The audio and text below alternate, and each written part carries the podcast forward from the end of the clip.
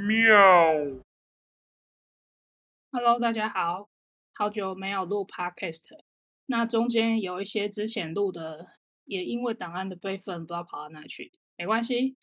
嗯，今天要讲的是 Me Too，对，好像大部分女生都有 Me Too 的经验，我也是，但是我会决定。把它录出来，是我真的觉得大家在小的时候很多事情不懂、不好意思的时候，就很容易不知道怎么反应。那我现在年纪也大了，那这些 Me Too 对我造成的影响多多少少还是有，所以我觉得应该要录一集给大家比较年轻的朋友知道。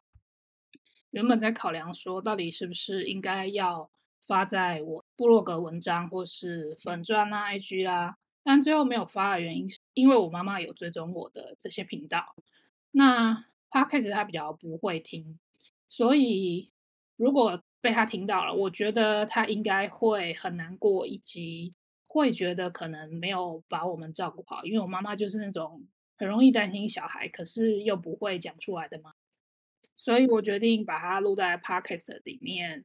然后也不负连结，有缘人就听得到。这样好，来说一下我最早的 Me Too 的经验。我的都是，我觉得应该都算性骚扰了。但是当时我们家是非常保守的，那再加上其实我年纪也挺大，六年级前段班嘛，所以古时候跟现在的风俗民情可能真的还是有差异啦。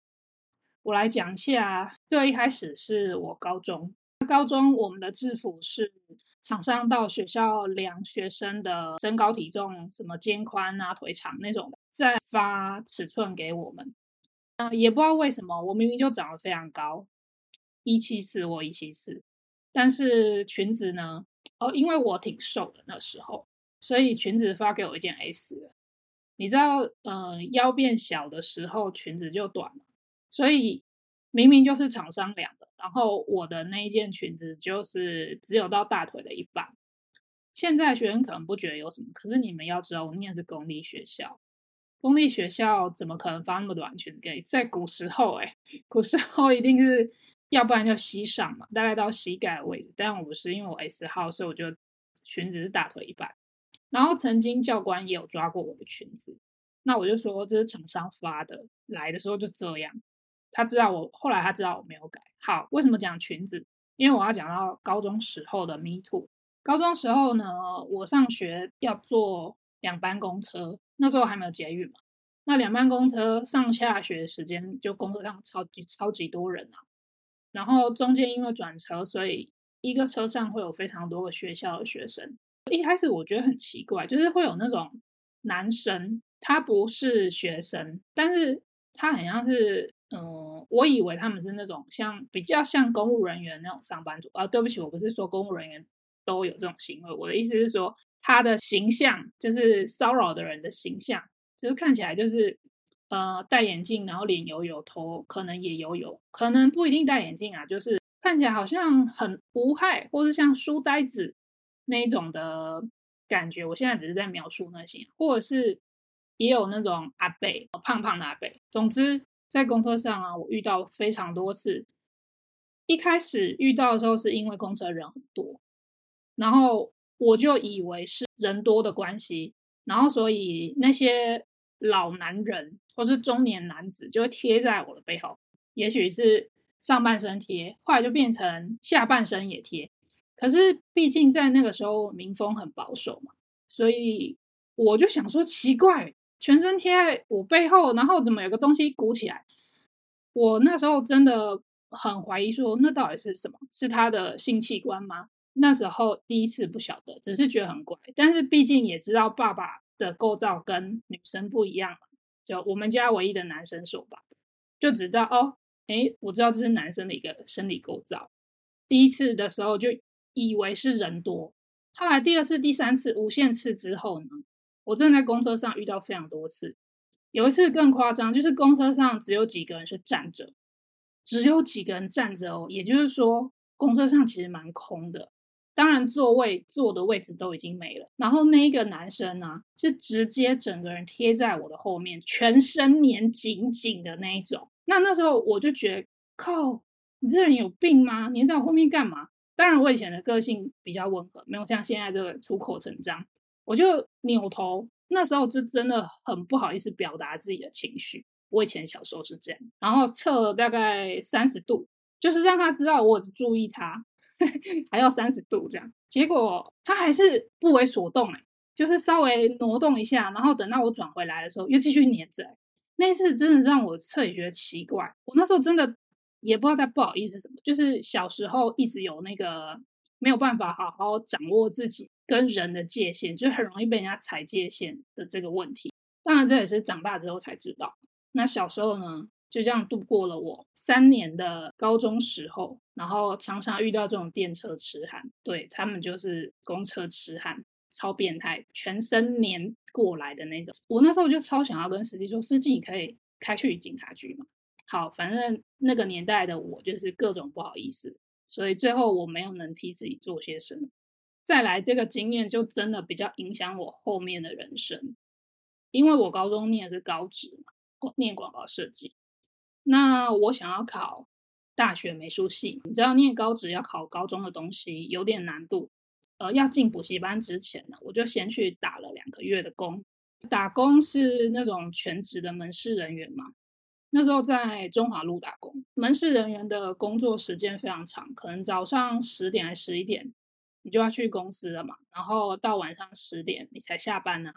以前的工时就是这么长。因为我一直知道我长得很高，长得很瘦。当然，每一个高高瘦瘦的女生在高中、大学的年代都会有模特儿的梦想，是不是？应该都是吧。至少在我那个年代是这样。然后就有一个人，中年男子。有一天我在进公司之前，就现在西门町那边那中华路一段那边，遇到一个中年男子，然后他戴眼镜，我到现在都。印象很深刻，他的长相长什么样子？我可能说不定我还画得出他的长相，你就看我印象多深刻。戴着眼镜，脸有点油，嗯，五官扁扁的，微胖，然后穿着浅水蓝色条纹的衬衫跟灰色的西装裤，然后就跟我说：“小姐，小姐，小姐，呃，你有想要当 model 吗？”然后我就想说：“哎，莫非我是遇到星探了吗？”你知道以前很天真，我就想说有一点想。唉你知道，就是这个有一点想，就是害惨我。他就很怪哦，他就从他的口袋摸出一叠大概十来张名片。我现在想想也很怪，但我当时没有想那么多，因为那时候真的太年轻。他那一叠十来张的名片里面呢，没有一张是一样的，就是等于他十来张的名片全部都是不同的人名，然后有的都折到。如果你现在还念书，你可能不理解我讲的折到名片这件事是怎么回事。我先穿插解说，就是正常来说，在商业行为上，你去拜访客户的时候，你的名片不能是折到的，因为这样非常没有礼貌。你的名片必须要是平整的，不能有任何的折角，这是一种商业上的礼仪。那那个人拿出来名片呢，就是不是这里折到，就是那里折到，就不平整啊，因为还小不懂。然后我就想说，哎，他怎么这么多名片？然后他就给了我其中一张，他说这是我的名片，我现在啊要帮你量一下你的腿长，这样我们回去建个档。然后我说，哦，好。那我想说，哎，这样听起来蛮合理的啊，模特就是要腿长，是不是？因为我打工的地方是一家服装公司，所以我知道量腿长要拿皮尺、卷尺那种。但是呢，他老兄没有，他怎样量腿长？我当时就觉得很怪，可是我也不知道怪在哪里，只是心里觉得不用皮尺吗？说哦，不用不用不用，然后拿伸出了他的手掌，我们的大拇指跟小指是不是有一个固定的宽度？就是把中间三只指头遮起来，剩下大拇指跟小指嘛。然后他就用这样的长度从我的那个呃脚的关节，他不是从脚底哦，他从关节。我当时都没有想到这些细节，你看我记得多清楚。他从我的脚踝的地方开始量，往上量，量量量量，就量到腿嘛。量到腿最后一个动作就是，他把他的手伸到我的 Y 字部位。那我当时真的吓呆，我想说啊，两腿要摸这个吗？我真的很吓，我大概愣了三十秒或是一分钟吧，那应该三十秒。然后他看我愣住，他可能觉得我这个傻子，对不对？他说：“你再跟我联络，如果有兴趣的时候，什么什么之类的哦。”好，然后我就因为我我觉得有一点被侵犯，但是我又说不出来，心里哪里怪怪的。我当时真的脑子一片空白，真的惊吓惊吓惊吓到我。我那时候很白痴耶，我没有，我刚刚前提有说了。我那时候很不好意思做情绪表达，所以虽然我很惊讶，也惊吓了，然后我却没有替自己做些什么，因为我第一次遇到这种夸张的事，我就很紧张，我就还跟他讲话，呃，我要去上班，我来不及了，然后就冲进公司。那冲进公司的时候啊，刚好我要上班了。那那时候副店长是一个女生，可能我真的表情看起来很惊吓，她还问我说：“你还好吗？”然后我真的觉得这种事很丢脸，我不知道怎么跟他讲。我只说了，嗯，我刚刚遇到一个很变态的人，然后因为细节我没有，我太惊吓，我讲不出来，就是我不知道怎么好好的描述这件事。那最后那个副店长只有跟我讲说，那你下次遇到奇怪的人就离他远点，不要靠近他。或者是你就拿你的包包打下去，这样，因为副店长是一个那个时候他大概年纪二三十岁的女生，三十几吧，所以他应该对于这种变态大概也看了挺多之类的。总之，但是好了，副店长这样说，那我就觉得对，为什么我不跟他保持距离？都是因我的，都是因为我的白痴模特梦，是不是？然后搞得还要被人家摸一把这样。这件事我本来觉得事情过就算了，可是。因为真的，他是直接用手触摸到我的歪，我真的很有阴影。然后我就一直想说，我要怎么样惩戒那个人？当时只是会心里生气嘛，你知道，像我这种上升 天蝎的人，就只是生气在心里。可是你知道，以前那个年代也没有什么呃路口有录影机这种事啊，所以不可能去报警或是做什么。行为，然后再加上我爸妈非常的保守，这种事你会隐约的意识到，这在我们家可能是不允许被说出来的事，或者是说，呃，会被爸爸说，都是因为你衣服穿这样，我不确定啊。就是我爸爸是非常保守的，总之这件事我也没有跟他们说。但是呢，我做一件事，因为以前没有网络这种东西呀，然后也没有手机这种东西呀，那那时候。我就投稿，因为以前大家都会订报纸。那那时候我们家订的是《中国时报》，我知道它有副刊，所以我就在报纸的后面查那个，如果你要投稿，你要怎么投？就他可能会需要你写三百字或是六百字的稿纸啊，然后寄到他们的编辑处这样子。所以我就把这件事投稿。就有一天，就这件事过了大概几个月吧，就有一天呢，我妈妈突然，她就看了报纸，然后跟我说。哎哎哎，你看你看，你们那边中华路有变态耶，你要小心一点。我说啊，真的？他就拿那个报纸给我看，结果是我的文章被看出来了，这个感觉很奇妙吧？那个是我的亲身经验，因为我用笔名，所以我妈妈不知道是我。那时候的那篇文章是跟一整个全二十，全二十是一种术语，就是一整版的广告。那么大篇幅，一整页的报纸，大张报纸，一整页都在讲性骚扰的事。也就是说，《中国时报》那一天呢，他把所有投稿去被性骚扰文章，通通都搜集成一个专栏。所以不是只有我的文章，还有其他女生投稿的文章。那我妈妈就特别指了我写的那一篇。那我妈还说：“哦，这人真很变态。”我就边看着报纸。那因为我妈后来就。做的在看其他页，他也没注意我。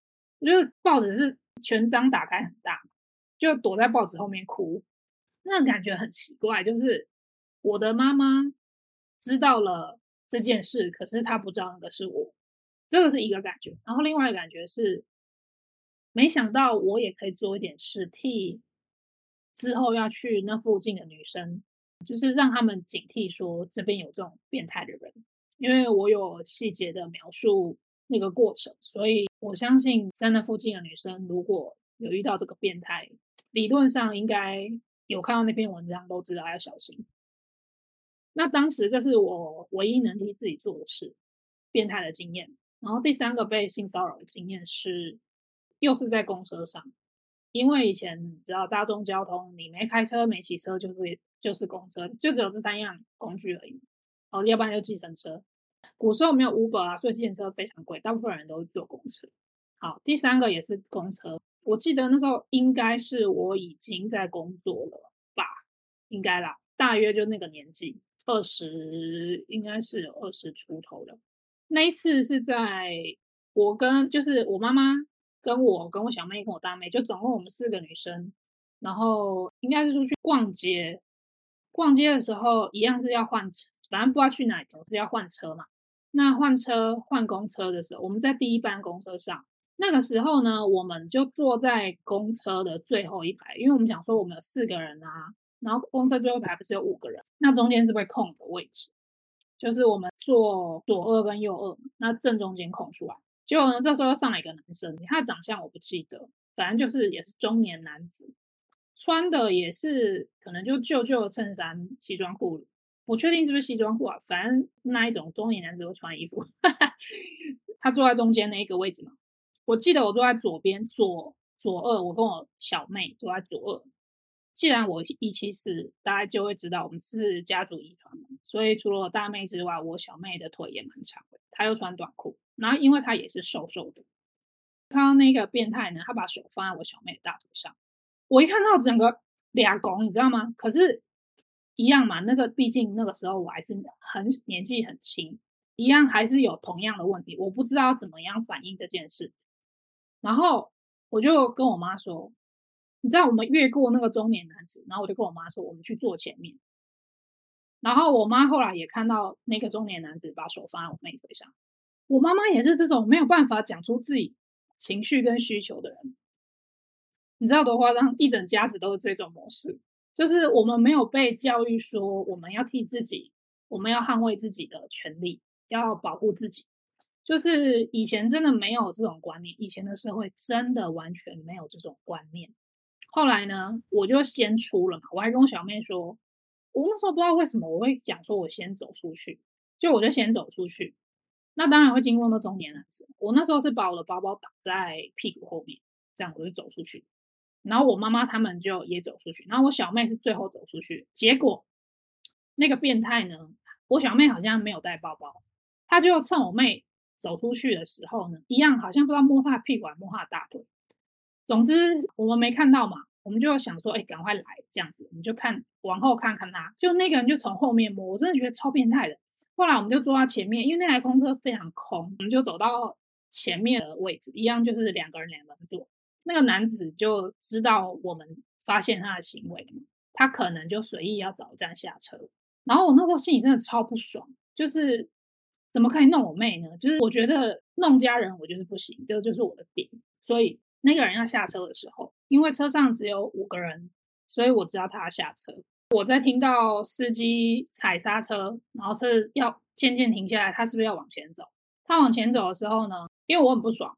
我就想说，我一定要想办法弄他，所以我就把脚伸出去，就是我还偷偷用余光瞄了一下，他大概快要到我的位置，因为我刚好坐在坐在靠走道的位置，诶，靠走道应该算好了。总之就是我到了我的旁边，我就顺便把脚伸出，就是他也来不及避，他看不到我的脚，然后他就被绊了一下，很大一下，我就差点没站稳，然后才下车。就是我当时的年纪。那个时候的民风，我能想到的反应就只有这样，就是让他还差点绊倒，差点狗吃屎。很可惜，就是跌的不够大，你知道，要是直接狗吃屎更好。那终究那就是过去了，是因为这些事，嗯，公车第三个故事，这个不知道我们家人还记不记得，我也不确定我小妹记不记得，但是我倒是想到公车痴汉，想到 Me Too 的时候，就想到这件事。我为什么说第二件事件就是在中华路遇到那个变态，对我的影响很大？好，我接下来要讲的呢，可能比较十八禁，所以你如果还没有满十八岁，你就好，总之听听，或是你就不要听啊，没所谓啊，反正迟早要发生嘛。我觉得会影响我后来的亲密关系。那这个我就不要讲太细节。总之我会有一些影呃，我好像因为我交了非常多个男友，没有交叠了，大家有去听我别集就知道，超多个嘛。我曾经可能跟如果我老公也算在内的话，应该只有两个有讲吧，就是交往比较长男友才有讲。对，总之我跟他们讲到这个故事，就这件真实的事件对我的影响，就是在某种程度上。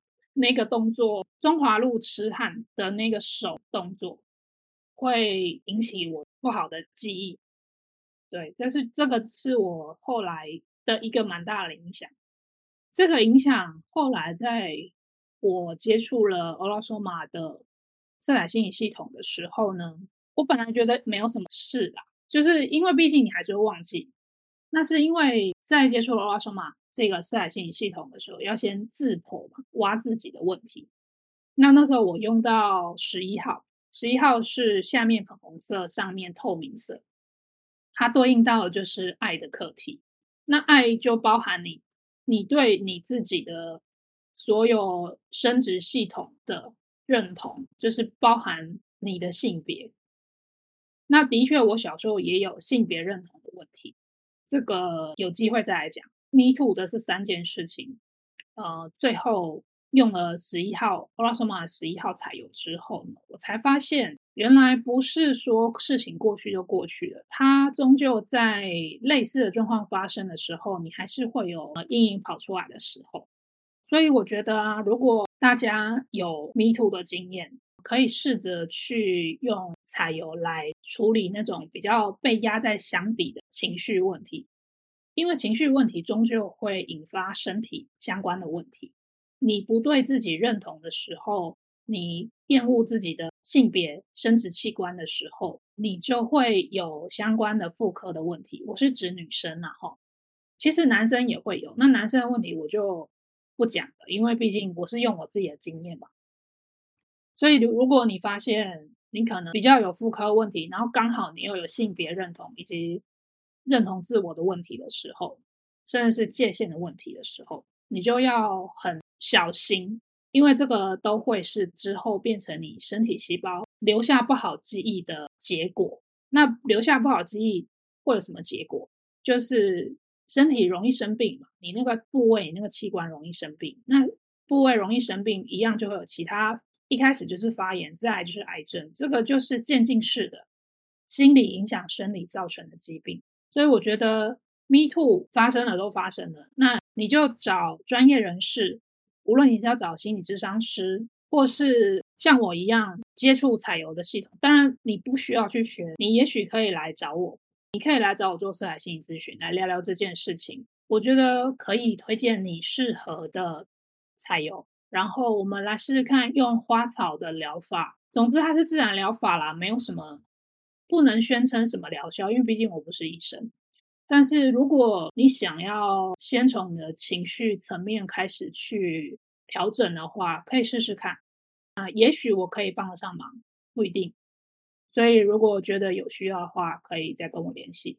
然后最近因为刚好经过夏至，所以会有夏至版本的魔法膏跟喷雾。这次没有做魔法油，那这次的两个限量的商品是太阳力量魔法膏、太阳力量喷雾，还有快乐魔法膏跟快乐喷雾。那喷雾比较针对的是气场的防护，魔法膏呢就比较是自身状况的调整。太阳力量呢就是针对有很多事情第一步都没有办法踏出去，就卡在第一步，那或者是你很缺乏勇气。呃，很缺乏信心，想要去执行一件事的时候呢，就可以使用太阳力量，因为它就是取下至太阳最长的这个状态来做相同共振频率的东西。那快乐呢？其实快乐有些人觉得很难，所以我特地在夏至的时候才做快乐的原因，就是要取太阳正向的力量，让原本情绪比较容易。工作状态、生活状态受到周边的人影响，导致自己不快乐的这种状况的时候呢，可以用夏至版的快乐来处理、调整自己的身心状态。没有做魔法油的原因，是因为魔法油里面必须要加基础油，那加了基础油之后，其实就比较容易腐坏，存放时间就没有办法这么长，所以最后就只有做魔法膏跟气场喷雾。还有前一阵子呢，呃，比较属于内在平静，还有自身安定的内在月光，也做了魔法膏、行星蜡烛那些也都有做相关的魔法商品，都可以再跟我私讯询问。好了，那如果你们还有想要听什么主题，欢迎在 Apple Podcast 里面留言给我。拜拜。